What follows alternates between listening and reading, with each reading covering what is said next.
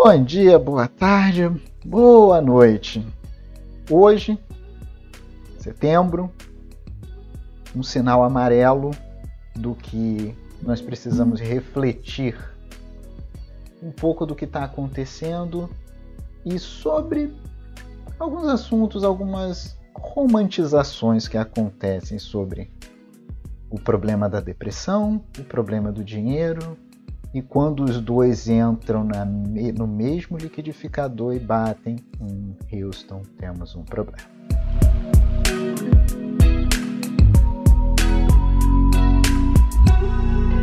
E hoje, nesse nosso podcast, como eu admito a minha quase total ignorância e incompetência para falar de, um, de tal assunto, da ansiedade, de um dos bugs do software humano.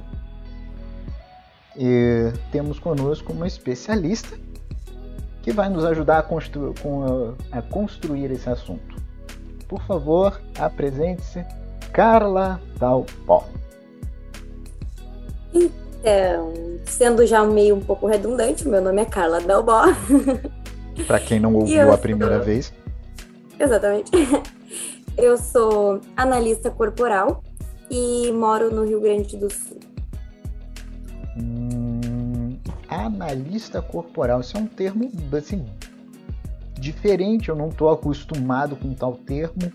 O que é uma analista corporal? Dá para enquadrar no nicho de terapeutas. A diferença, por exemplo, um psicólogo comum formado em psicologia, hum. ele não pode chegar e te dar as respostas ele vai ficar lá te sondando para que tu mesmo encontre as respostas. E também não pode ser determinista. No meu caso é completamente o contrário. Eu te dou as respostas, eu sou extremamente determinista no que eu vou orientar a pessoa. A análise corporal, na verdade, ela é uma técnica, né, para descobrir uh, em porcentagem quais são os cinco traços de, de caracteres de cada pessoa. Basicamente, tá? Cada ser humano tem um manual de funcionamento e eu te digo qual é o teu. Ok. E isso espero que sem diferenças de versão e em 18 línguas diferentes, incluindo mandarim. O manual de placa em mandarim não é legal. Não façam isso. Não façam esse tipo de sacrifício. Então, como terapeuta, você trabalha com seres humanos, você vê todas essas questões e nós estamos num momento nesta associação de mês e cor. Setembro amarelo.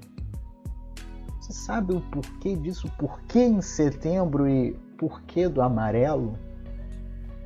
Teve um caso, né, se eu não me engano, foi em 94 nos Estados Unidos, hum.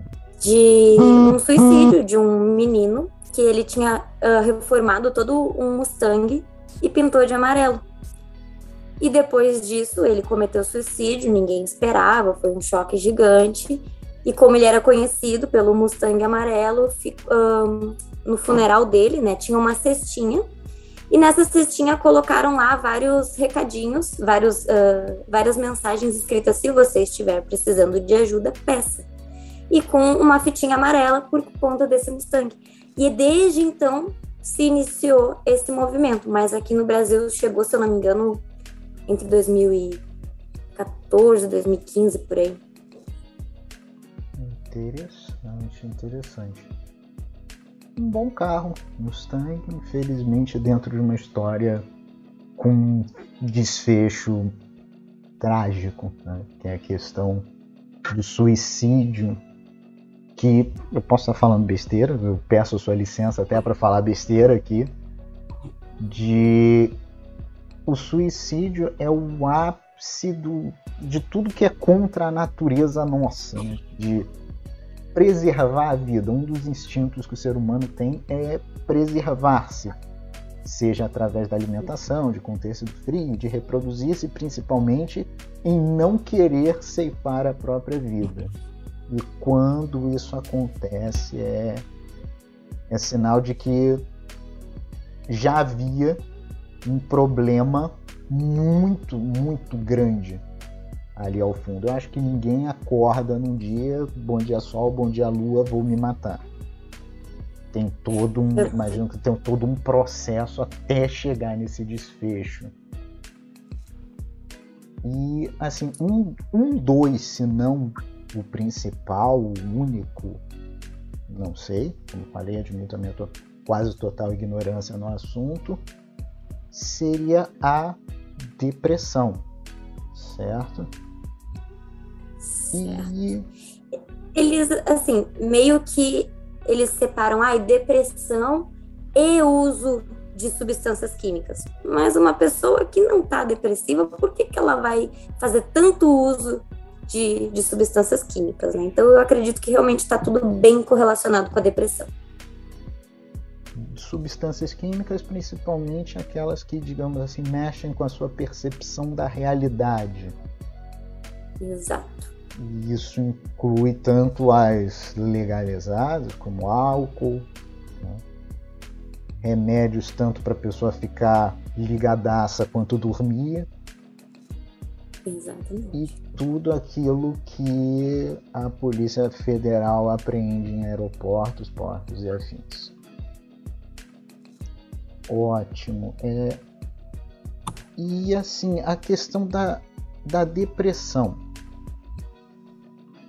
ela talvez por entrar em voga muito atualmente e acabou havendo uma corrupção, talvez não seja a melhor palavra, mas uma corrupção da ideia do que é depressão. Talvez as pessoas estejam confundindo tristeza, uh, expectativa quebrada com depressão e aí que entra a pergunta de depressão é realmente doença ou como alguns colocam, desculpa o termo até meio agressivo, frescura? É um distúrbio mental, sim.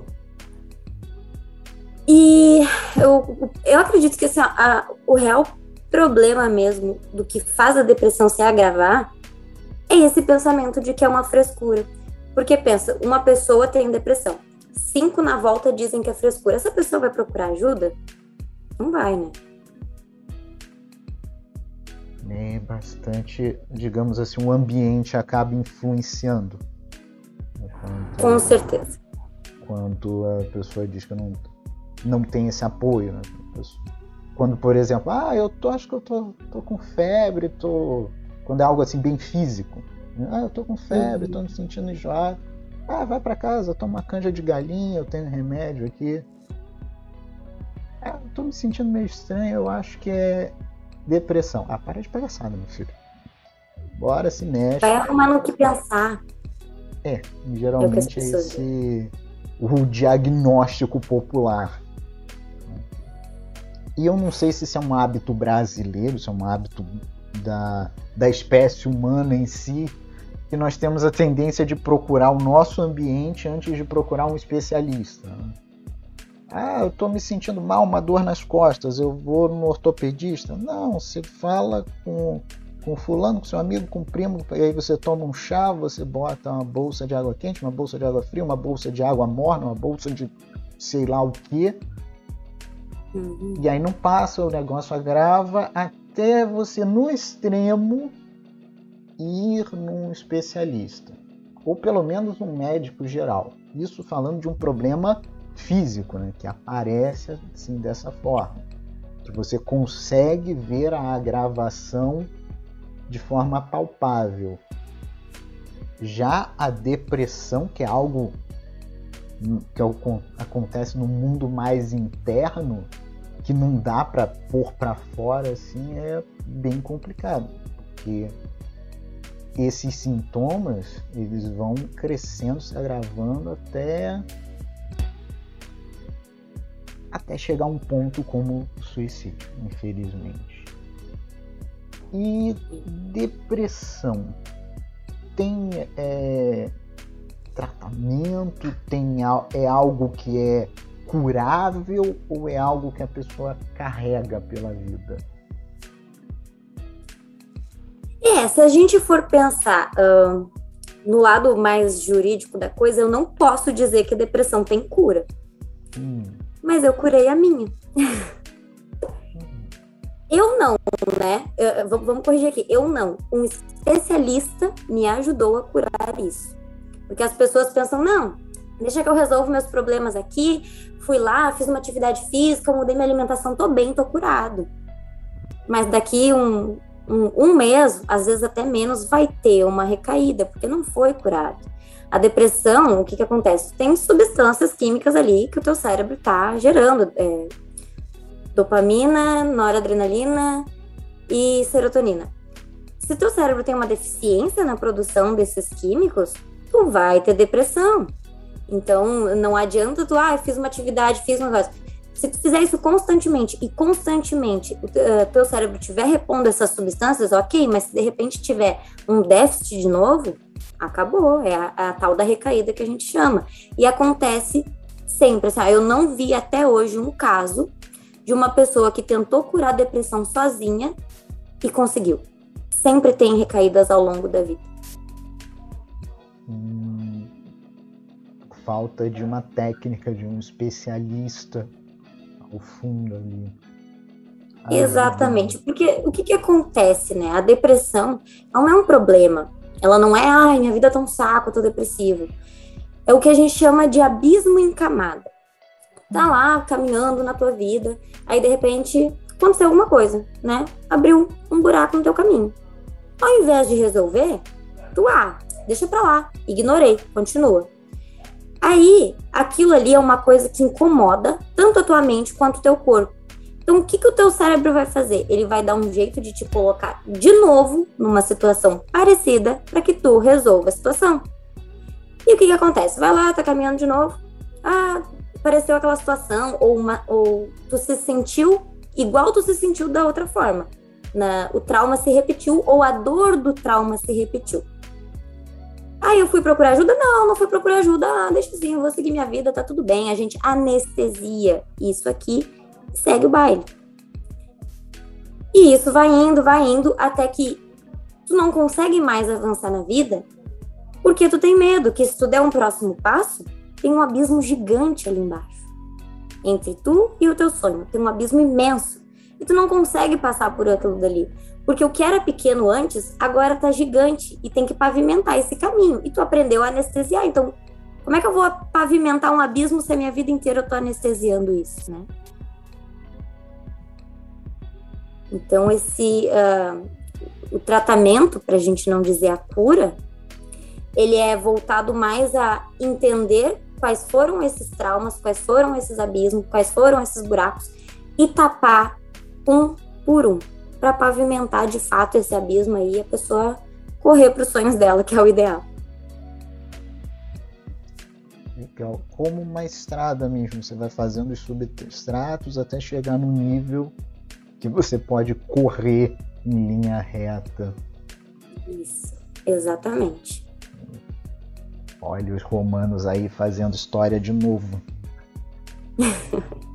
Mas, enfim, sem, sem, tocar em história, como já falei N vezes, aqui não é o História Podcast. Quem quiser fazer, faça e, por favor, nos convide. Qualquer coisa, 10% estamos aceitando aí de pagamento por ideia. Sem cobrança de royalties, só uma ideia. E, e você falou de tudo isso, da importância do dessa dessa descida em camadas, enquanto você falava, até pensava em, em gráficos de bolsa de valores, ativos caindo. E infelizmente o ser humano não tem circuit breaker, né? Para falar, parou, cair 10%, vamos parar tudo, vamos tomar um café, vamos tomar uma água, vamos parar de loucura de vender coisa desesperadamente. Então, para dar esse o que seria um circuit breaker, essa parada no ser humano e falar para ele pensar, o que, que seria, como identificar o que é, o que pode ser um princípio ou já uma depressão para um, qualquer outra coisa? Terapia. Independente de qual seja o método que a pessoa escolha, seja um psiquiatra, seja um psicólogo, um terapeuta ou até uh, seja analista corporal, que é o que eu faço, como qualquer outra coisa, uh, só que daí a pessoa pensa assim, tá, mas como é que eu sei quando eu tenho que a, a, que nível que eu tenho que, que tá me sentindo mal, por exemplo, para ir num terapeuta? Geralmente é que as pessoas pensam, ah, eu não tô tão mal assim para ir. E nisso, eu uso uma frase que eu ouvi do arroba Rafinha Menegaso, que quando eu ouvi foi uma frase que me marcou e eu levo assim, ó, na minha vida até hoje, que você não precisa de terapia, você merece terapia. Pensa que mente e corpo são um só. O corpo é só o reflexo do que, do que tem na tua mente, ele é um espelho. Então, se tu usa a tua mente 24 horas por dia desde que tu nasceu, ela vai ser realmente a última coisa que tu vai cuidar? Vai esperar dar, dar, um, dar PT ali, dar, dar tilt, da tela azul para ir procurar ajuda, sabe? O ideal é viver sempre tratando justamente para evitar chegar num nível como esse. Sim, e, e, então, digamos assim, não, pela sua fala, até que eu entendi, é, a terapia não é uma solução, é um processo para evitar o problema. É como uma. Gente, desculpa, eu estou passando muito tempo com computadores. É uma manutenção preventiva para evitar Exato. que você venha dar uma tela azul no futuro, próximo ou distante. Mas se acontecer de dar a tela azul, é o mesmo técnico que vai resolver o problema. Isso também ocorre na TI. E, e, e, assim, fazendo aí, trabalhando ainda nessa analogia, em geral, a manutenção corretiva é mais complicada do que preventiva. Muito. Porque, por exemplo, eu, como analista corporal, eu não curo depressão. Eu também não trato depressão. O que eu faço? Eu trago um alívio. Porque o, o que, que eu vou, vou diferenciar aqui, tá? O analista corporal, ele trata as dores circunstanciais. Dor circunstancial é tudo aquilo que não é uma dor existencial. A dor existencial é aquela que tu tem desde que tu se entende por gente, que é o caso de uma depressão, é o caso de uma ansiedade, é um caso de uma coisa mais profunda. Como analista, eu trago alívio para essas dores, só que eu dou a orientação de como resolver de fato. E sim, é um processo muito caro, é um processo muito profundo, é uma imersão. Mas eu tô aqui para dizer que vale muito a pena, eu pagaria o dobro, o triplo, porque quando tu tem depressão, tu se vê sem saída, sem saída, tipo, eu não tenho mais o que fazer da minha vida a não ser o suicídio. É o que a gente pensa, eu não tenho solução a não ser acabar com a minha vida, é a única forma de deixar toda essa angústia para trás. E quando eu encontrei essa solução, eu pensei, bom, é, é a última coisa que eu vou tentar. E deu certo. então, o que eu tenho para dizer para as pessoas é que não, não é a única opção a corda no pescoço. Tem várias outras, só que a gente precisa estar tá disposto a enxergar e aceitar isso. Você falou uma coisa aqui sobre custo, né? que até algumas pessoas que estão nos ouvindo até agora podem ter pensado, ué, Finanças Podcast, a pessoa está falando de depressão. O que que isso tem a ver com depressão? Exatamente. Acho que essa é a pergunta agora de.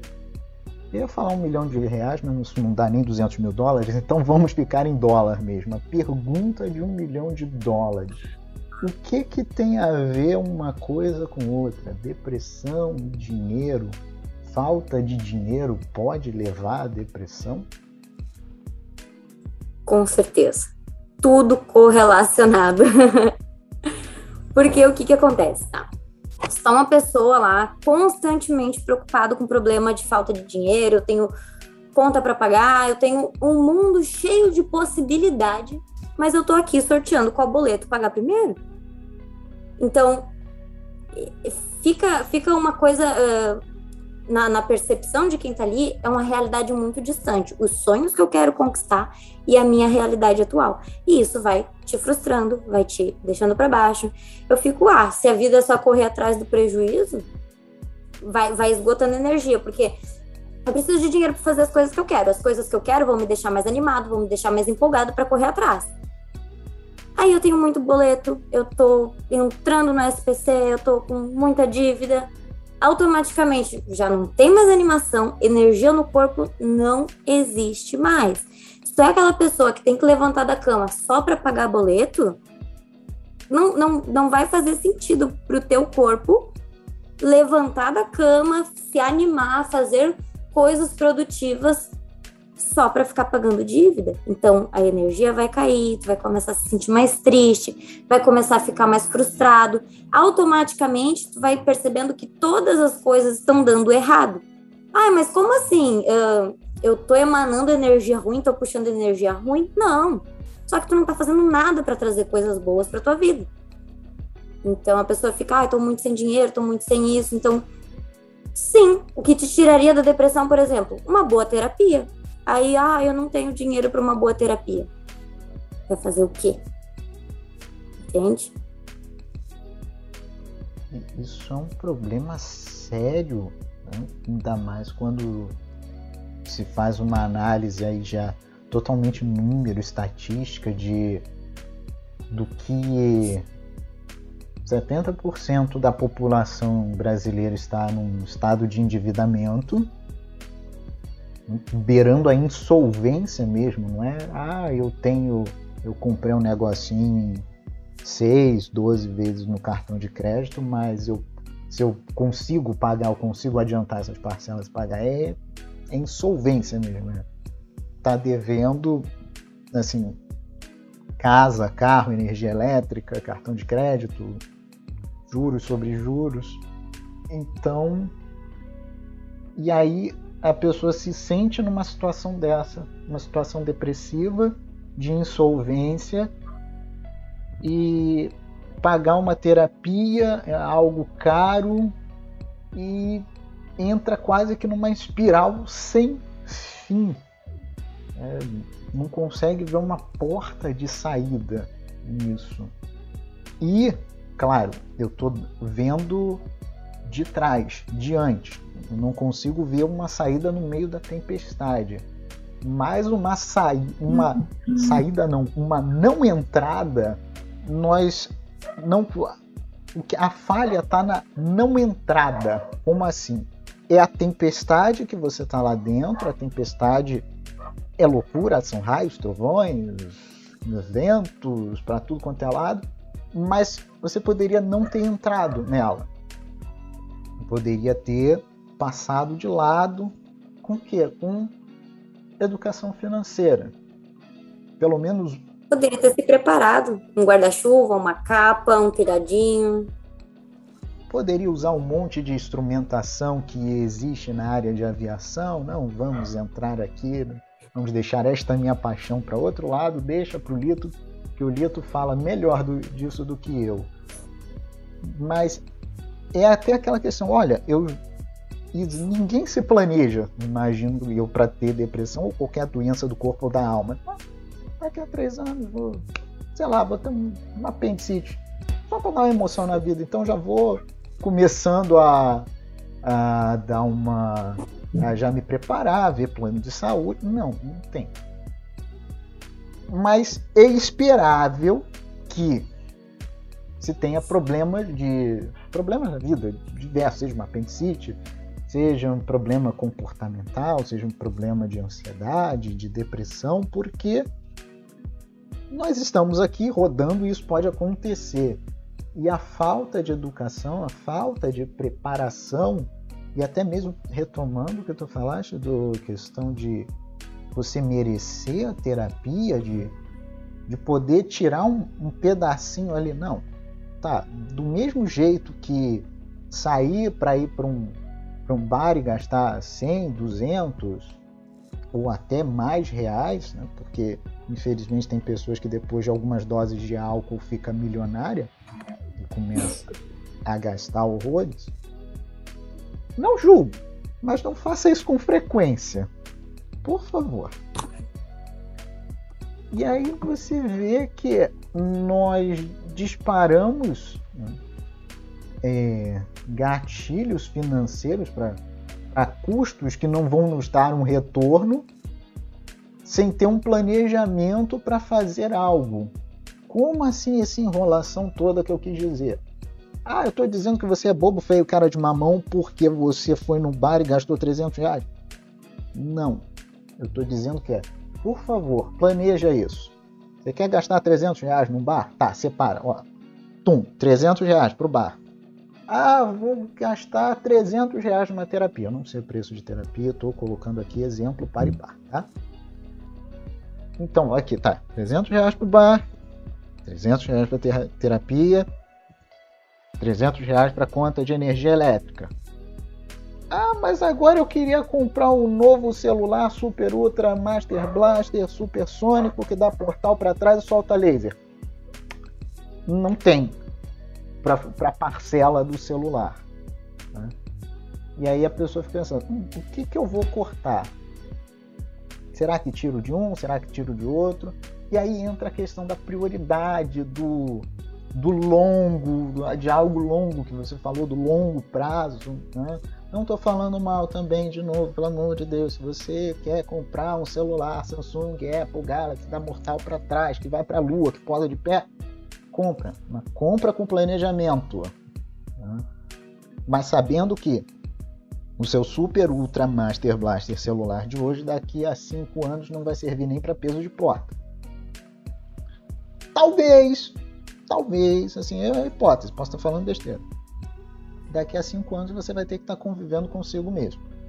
E é uma boa ideia ter uma boa convivência. É uma, é uma boa ideia, né? Viver consigo mesmo se entendendo. Então, talvez na hora de pensar ali, celular novo, terapia. Talvez a terapia tenha alguns pontos de vantagem.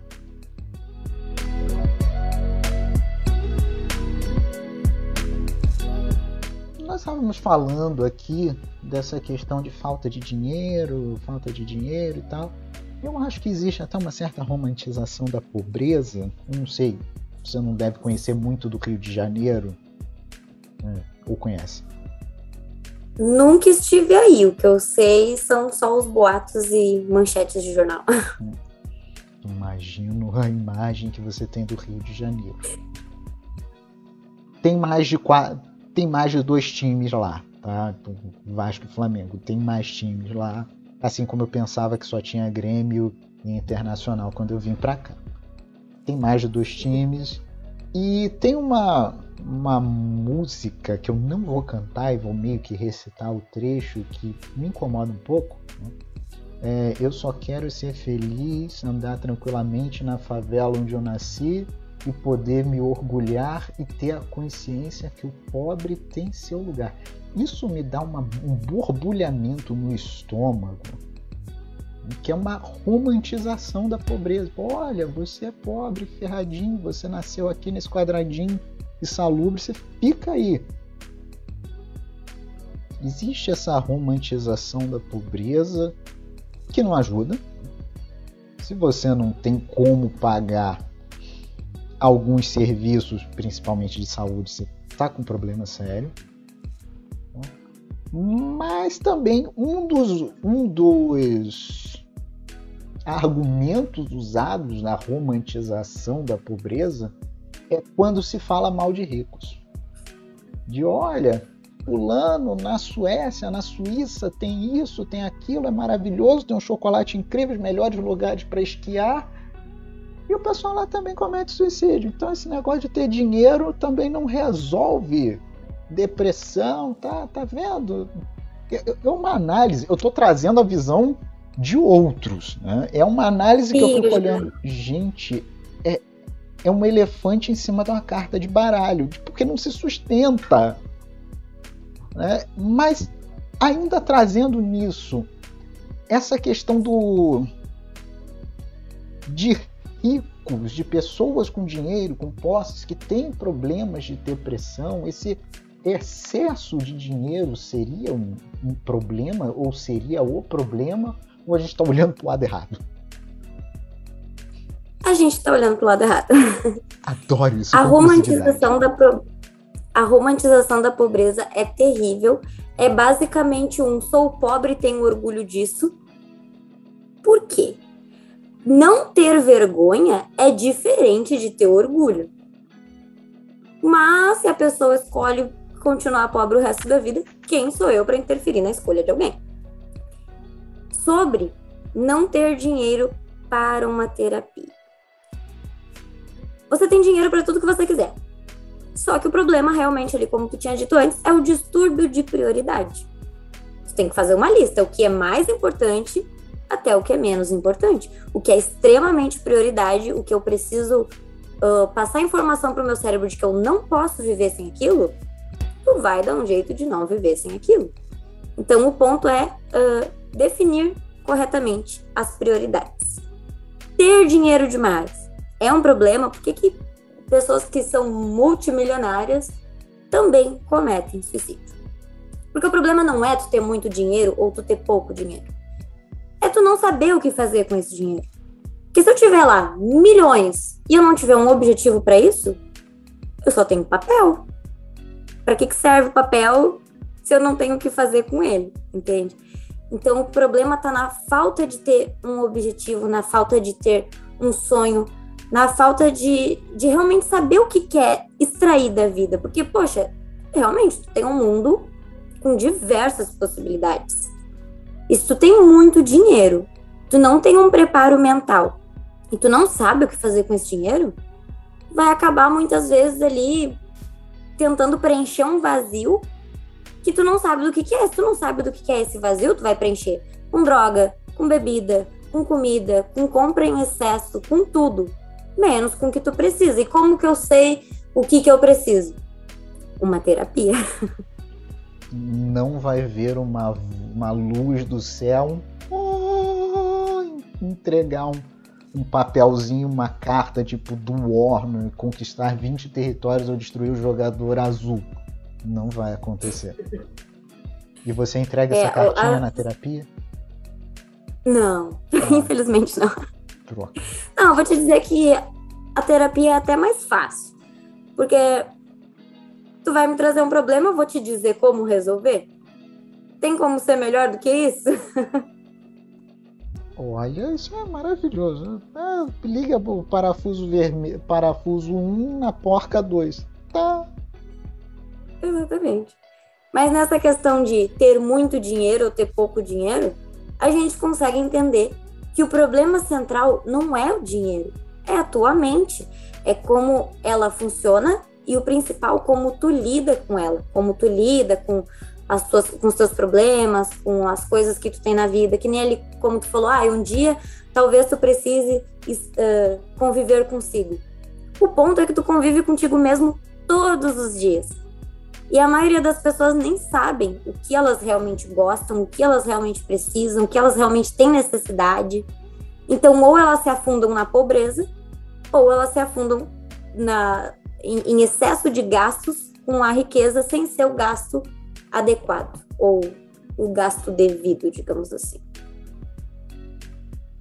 Sim, lembra, né, pelo que eu consegui captar da tua fala, que são que são duas coisas que não estão, digamos assim, no mesmo universo, se comunicam, mas não estão no mesmo universo. O dinheiro, nós principalmente confundimos isso que o dinheiro não é um fim, ele é um meio, ele é uma ferramenta. Né? E ah, dinheiro te traz equilíbrio, te dá Pá, dinheiro traz felicidade. Não, dinheiro não traz felicidade, também não traz ódio, não traz qualquer outro sentimento. Né?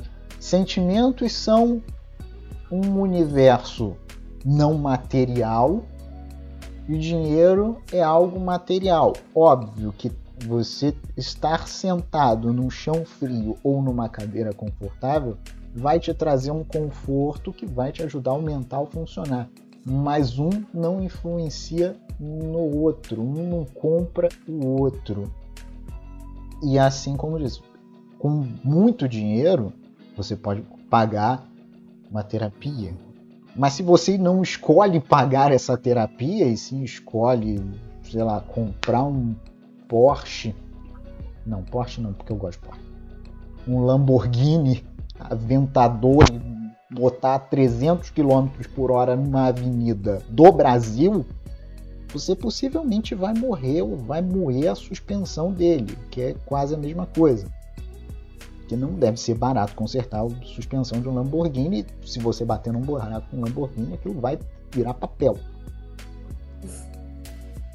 E tá, nossa, mas ele era tão jovem, tão rico, por que, que ele fez isso? Por que, que ele não fez terapia? Escolha. Né? E não é o que se tem, mas a escolha que se faz. Se a pessoa escolhe se tratar, se curar, fazer o que ela. o bem-estar dela, ela pode usar o dinheiro como ferramenta, como meio para chegar nesse bem-estar. Mas se ela escolhe mal, ela vai acabar com maus resultados. Dentre os maus resultados está o suicídio. Eu não lembro agora o nome, porque eu não sou muito bom para guardar nomes mas acho que foi o, o vocalista do Linkin Park que ele se matou, ele cometeu suicídio. E sendo que as pessoas olhavam, as pessoas estavam à volta dele, é, olhavam para ele e diziam: Nossa, ele está super bem, ele está feliz, ele olha o que, que ele posta, o que ele o que ele fala, como ele convive com as pessoas e vamos lá, uma pessoa rica, famosa, né, com todos esses adjetivos que nós classificamos como felicidade, mas ele acabou nessa, nessa situação. Um devaneio aqui, foi um devaneio. Mas acontece muito, e é justamente por essa questão de. Uh, tem, tem duas vertentes aí, que uma é eu não sei o que fazer com o meu dinheiro, tenho muito dinheiro, não sei o que fazer. E o outro é, eu já fiz tudo o que eu queria. O que, que eu faço agora? Só que é realmente. É, por exemplo, assim, tu não tem que ter um sonho de vida, alcançar esse sonho e acabou aí. Não, depois que tu alcança um sonho, tá na hora de tu sonhar de novo para realizar mais. Só que às vezes as pessoas têm uma trava em sonhar de novo até por conta de, ai, mas uh, pessoa só é muito fútil, olha só, só quer coisas materiais. E daí, sabe? É fútil para quem? É fútil para você, então não compra. Se não for, se a pessoa quiser, ela vai comprar. Então tem essa questão aí de de o que as pessoas vão pensar do que hum. eu fizer. Aprovação social aprovação. Assim, eu falei do, do vocalista do Linkin Park, eu não vou pesquisar aqui agora, senão vou fazer uma barulheira com, com teclado. Mas o que aconteceu com ele, digamos assim, ele estava vivendo aquela situação ideal de temperatura e pressão, né? Fama, a banda fazendo sucesso, muita gente gosta de Linkin Park, eu sou um deles. E, e mesmo assim lá dentro o software da cabeça dele não estava lá muito legal e ele veio a cometer suicídio. E quando até o lado de fora não está muito bom, uma situação assim, infelizmente não hipotética como uma pandemia em 2020, em que não só o Brasil, como o mundo inteiro passa por diversos problemas de restrição de, de movimentação, restrição financeira, pessoas perdendo emprego, pessoas morrendo. Como é que tudo isso se mistura e acaba, pode vir a, para quem já tem um princípio de depressão, isso afeta e como quem está, entre grandíssimas aspas, saudável, às vezes é saudável porque nunca procurou uma terapia, então nem sabe que doente está, né? É verdade. Então alguém que está saudável como encara uma situação dessa? Olha, eu vou até pegar uma, uma coisa que tu falou, que são escolhas, né? Se a gente pensar em âmbito empresarial, muitas empresas faliram, muitas empresas cresceram. Aí o ponto é, tu realmente está fazendo as tuas escolhas de forma consciente ou tá tipo, ah, tô deixando a vida me levar? Porque se tu tá deixando a vida te levar, tu tá tanto sujeito à sorte quanto sujeito ao azar, muito mais sujeito ao azar.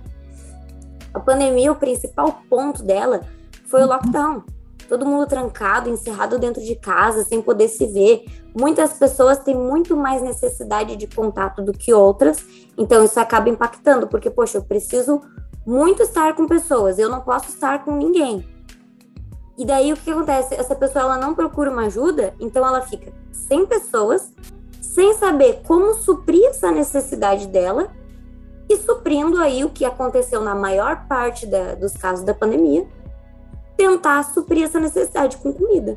Um dos, dos grandes relatos, além da depressão, foi eu engordei durante a pandemia. Foi o que eu mais ouvi, junto com eu fiquei muito deprimido durante a pandemia. E é justamente por se eu não sei as minhas. Uh, o que que acontece, né? Tá, ficou lá todo mundo trancado.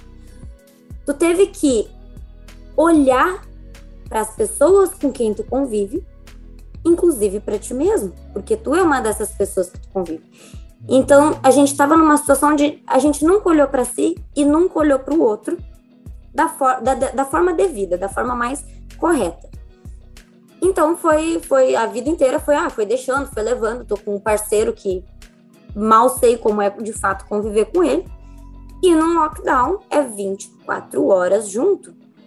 Então, eu não sei como lidar com a pessoa, eu não sei como lidar comigo, eu não sei como lidar com esse ambiente que tá me acabando, que tá me frustrando, que muitas vezes tu tá num ambiente que realmente não é o mais ideal. E junta, acaba juntando tudo isso. Eu não sei lidar com isso, eu não procuro como lidar com isso. E fico só como é que eu posso dizer? Anestesiando, que é aquela história de ai, deixa pra lá, não tô sentindo nada, vou fazer outra coisa para me ocupar. Mas o que que acontece quando a gente usa uma anestesia? Vamos pensar no dentista. Tu foi lá tomar uma anestesia na boca. Se tu ficar assim, ah, ah, ah, mordendo a boca, tu não vai estar tá sentindo nada. Mas ela vai estar tá toda rasgada, ela vai estar tá toda sangrando, ela vai estar. Tá... E é a mesma coisa que acontece no teu processo mental. Pô, tu tá ali anestesiando uma coisa, não significa que ela não esteja acontecendo, significa que tu tá te privando de sentir aquilo ali. E dá para dizer que o sentimento é meio que um, um certo termômetro ali. Se eu não tô me sentindo bem, eu vou procurar ajuda. E a partir do momento onde eu tô anestesiando esse sentimento, eu já não sei se eu tô bem, eu não sei se eu tô mal, não sei se eu preciso de ajuda, e entra aquela parte de estou perdido, que foi realmente o que mais aconteceu aí durante essa pandemia. É, e uma hora a anestesia passa. Né? A gente não pode esquecer isso. Uma hora, tanto a anestesia do corpo quanto da mente passa. Que é quando vem aquela última gota d'água. Sim, sim. É. E, e a gente tem esse problema nós seres humanos em geral temos esse problema da análise de curto prazo, de achar que um dia um fulano acordou, tropeçou no armário, foi lá e cometeu suicídio.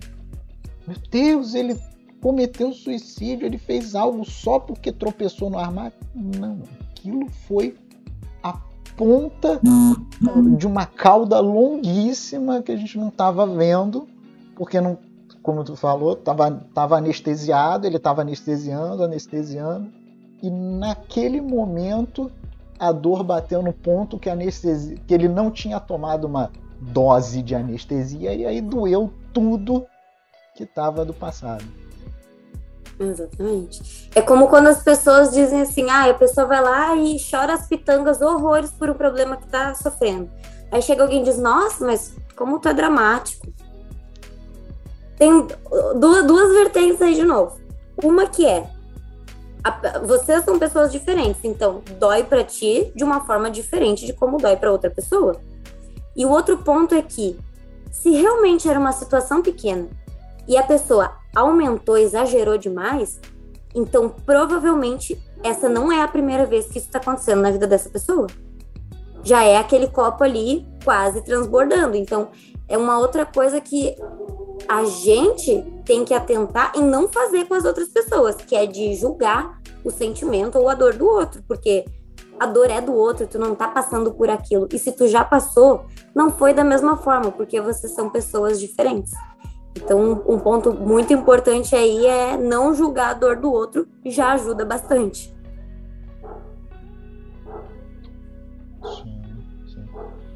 E até voltando um pouco no, no questão de cenário de pandemia, além de tudo isso, tem o fator da incerteza.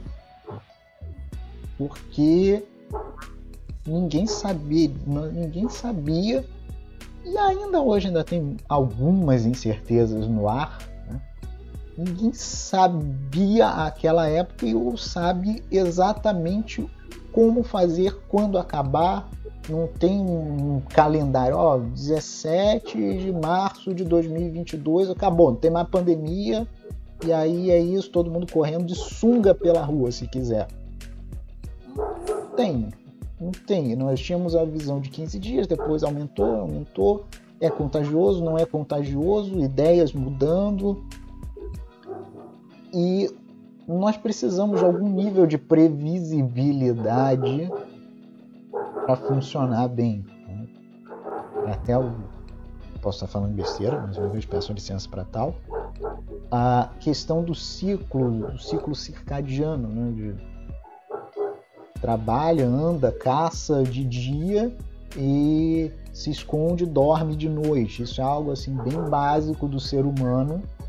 A gente carrega lá desde as cavernas e que a gente está zoando hoje com luz LED e telefones e programando Java até as três da manhã. Foi meu cachorro que disse isso, não que eu programe até as três. Eu, eu paro às duas e 45.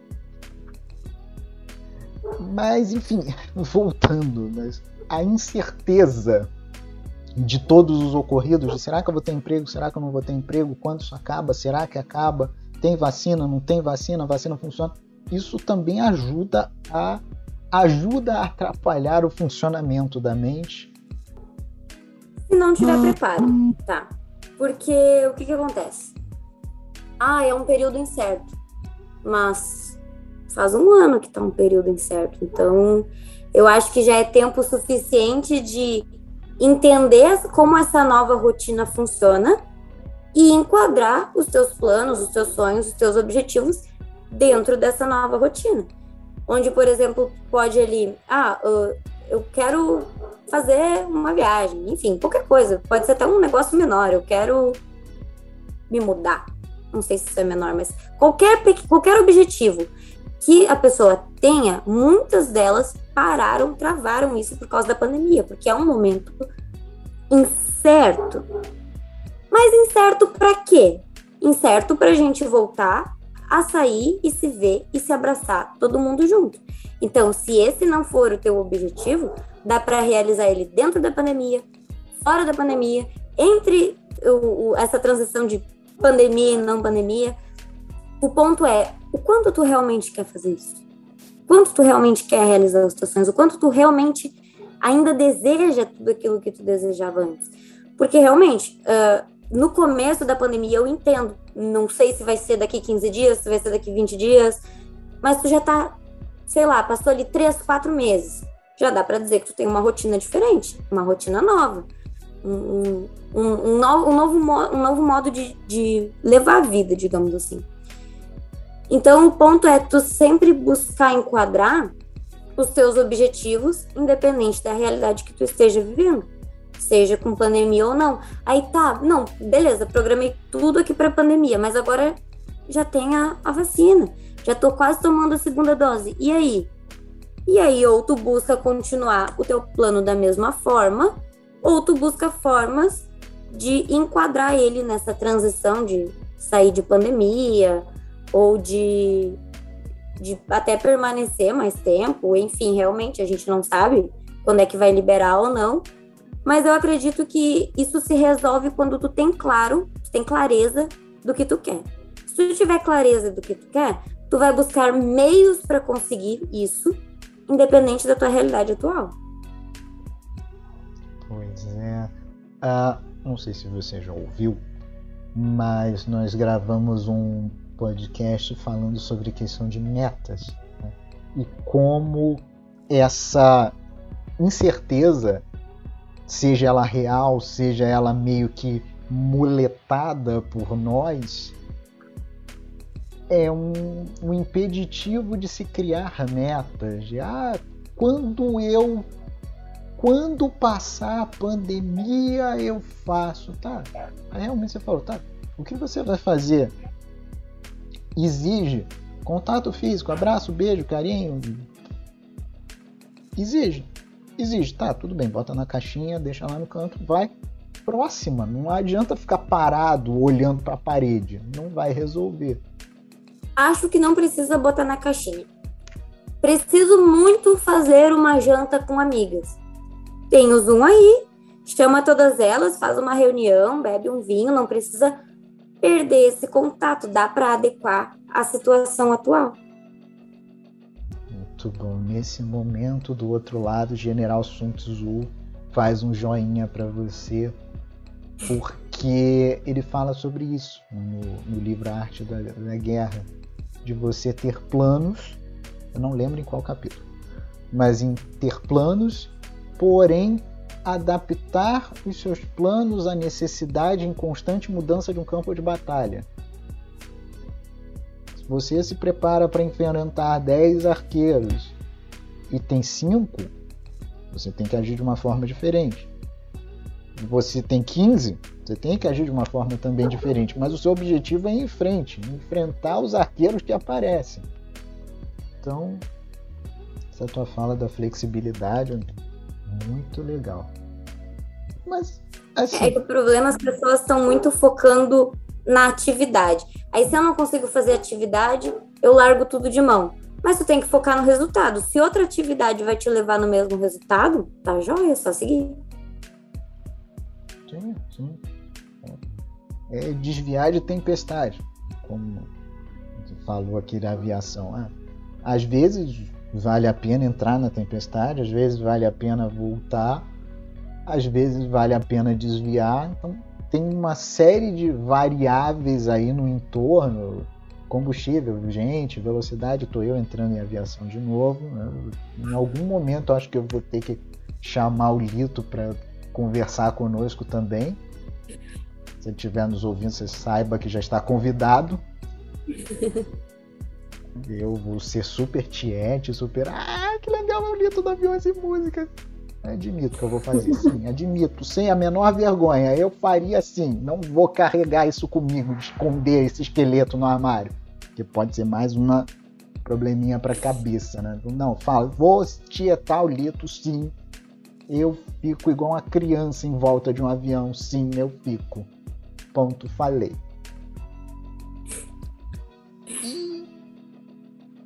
E falando assim de avião, de outros transportes, tem solução isso tudo que nós estamos falando? Alguns cenários assim perigosos de depressão.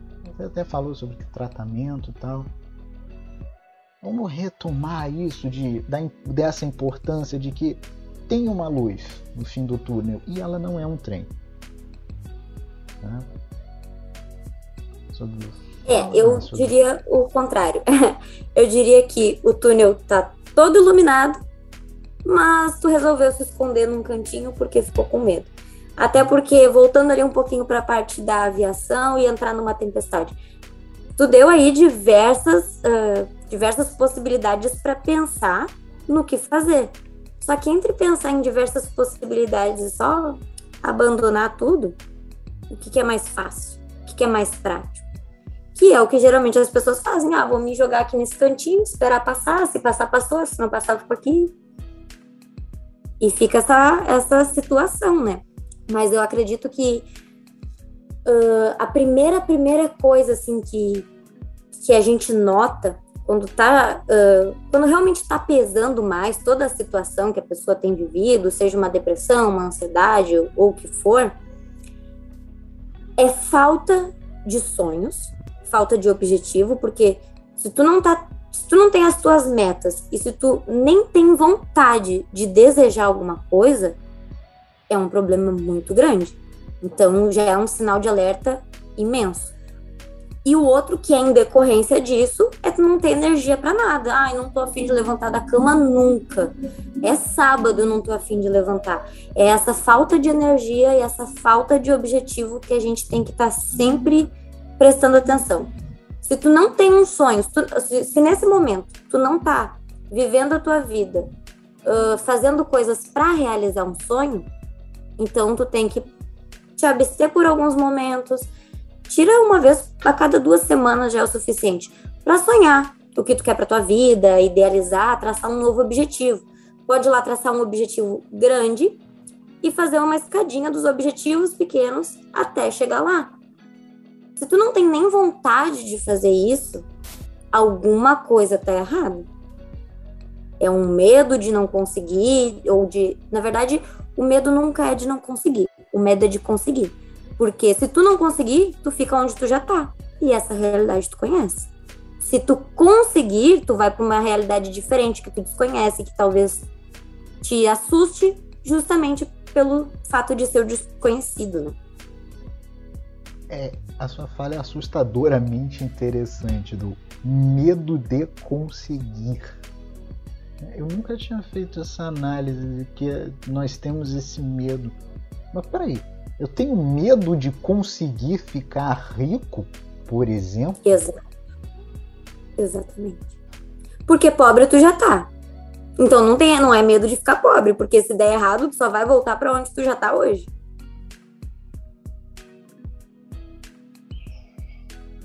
Pois é. Eu vou precisar digerir um pouco mais esse, essa sua última fala. Eu achei Interessante, eu nunca tinha visto desse, dessa forma, porque fala-se muito disso, de medo da falha, medo do julgamento, medo de ser apontado como fracassado, mas o medo do cheguei. E agora? Exatamente. Até porque se tu fracassar, se tu for julgado, se der uma falha, tu já sabe o que vai acontecer. O medo não é esse. O medo que tu tem não é de dar errado. Tu tem medo de dar certo. Tu, no caso, as pessoas em geral. Né? Sim, sim. Agora me acendeu um alerta aqui. Eu vou precisar sentar para conversar comigo. Ótimo! Isso é fantástico. Mas enfim, para não ficar nesse clima de medo. né? Não, então olha só. Uh, o medo, uma coisa que eu sou formada como analista corporal no pelo a gente encontra lá no Instagram no arroba Corpo Explica. E um dos fundadores, que é o arroba Elton Euler, ele fala algo que é muito que é muito correlacionado a isso, que foi uma coisa que me virou uma chave que o medo, ele é um sinal de alerta. As pessoas sentem medo e elas param. O medo é um sinal de alerta, não é um sinal de pare, ele é o sinal amarelinho ali do, do semáforo.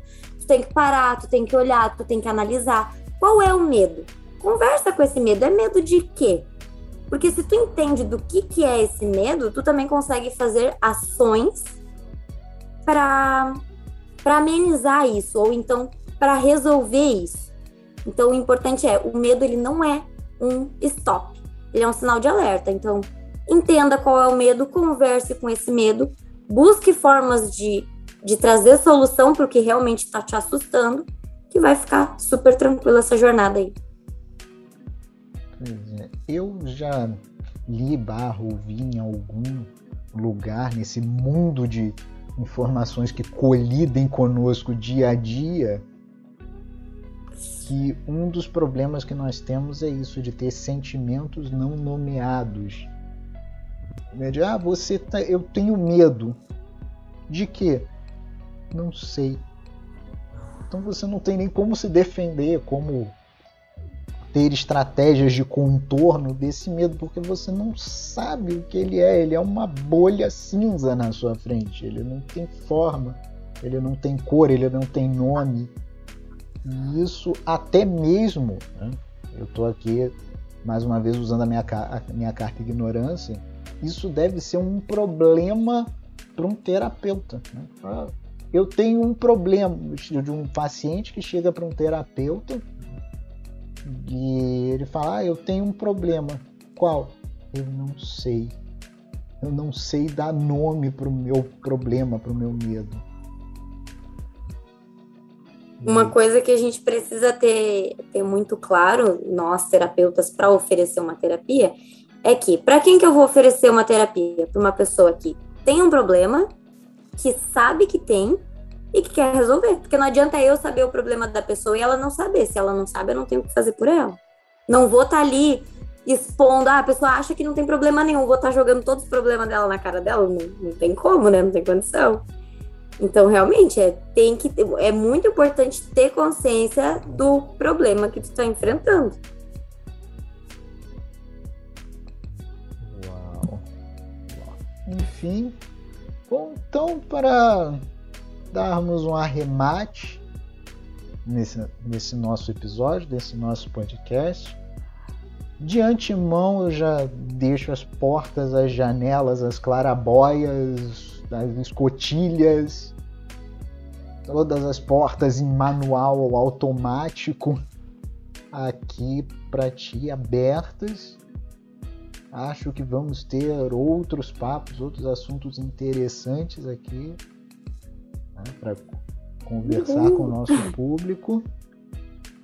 E deixa o espaço aberto para ti, as suas palavras finais. Pode Fale de você, fale do seu trabalho, manda beijo para a mãe para o pai, cobra quem está te devendo. Essa é a tua hora.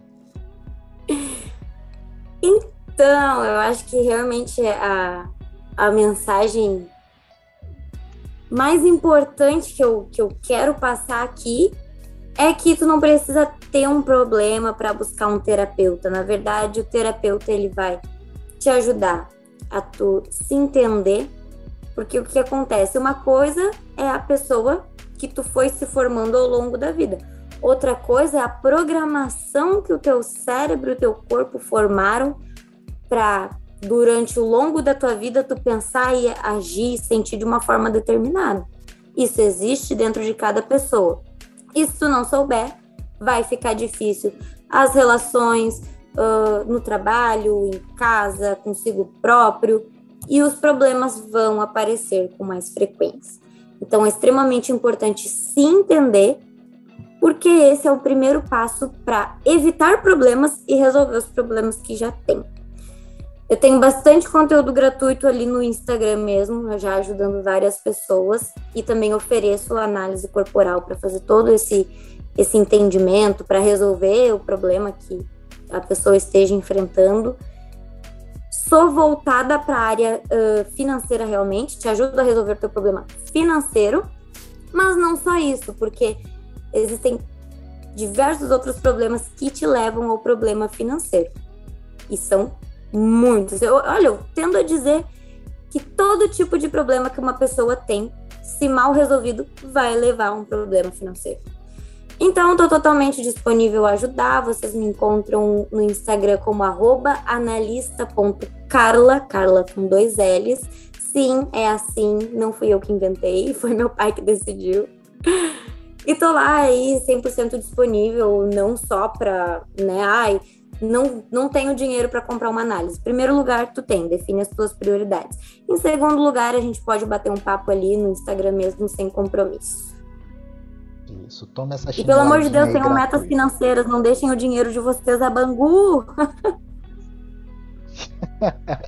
Por uma coincidência raríssima do destino morar em Bangu, no Rio de Janeiro. E eu entendo totalmente o significado dessa expressão. É. Muito bom. Muito bom. E ficou dessa forma mais leve, descontraída, saindo de um assunto que é grave, mas tem uma porta de saída. E assim, eu, que eu quero não citar Matrix, mas eu tenho que citar Matrix, né? Porque nós só podemos apontar o caminho, mas cabe a cada um seguir, trilhar o caminho. E até para ir ser mais clássico e mais atrás, né? Platão citando Sócrates sobre o escrito do oráculo de Delfos: Homem, conhece-te a ti mesmo. Né? Que se não conhecer, como vai conviver? Né? Então, Carla, muito obrigado pelo teu tempo, pelo teu esforço, pela tua paciência, pela tua boa vontade e que nós possamos nos ver mais, nos ver, nos ouvirmos, nos falarmos mais vezes por aqui. E eu que agradeço a oportunidade e realmente espero estar aqui mais vezes também. Ah, vai entrar na agenda. Bom, e para todos nós, para todos aqueles que nos ouviram, muito obrigado pelo seu tempo, pelo esforço. Esquema terapia é preciso. um abraço, até a próxima semana e tchau. Tchau, tchau.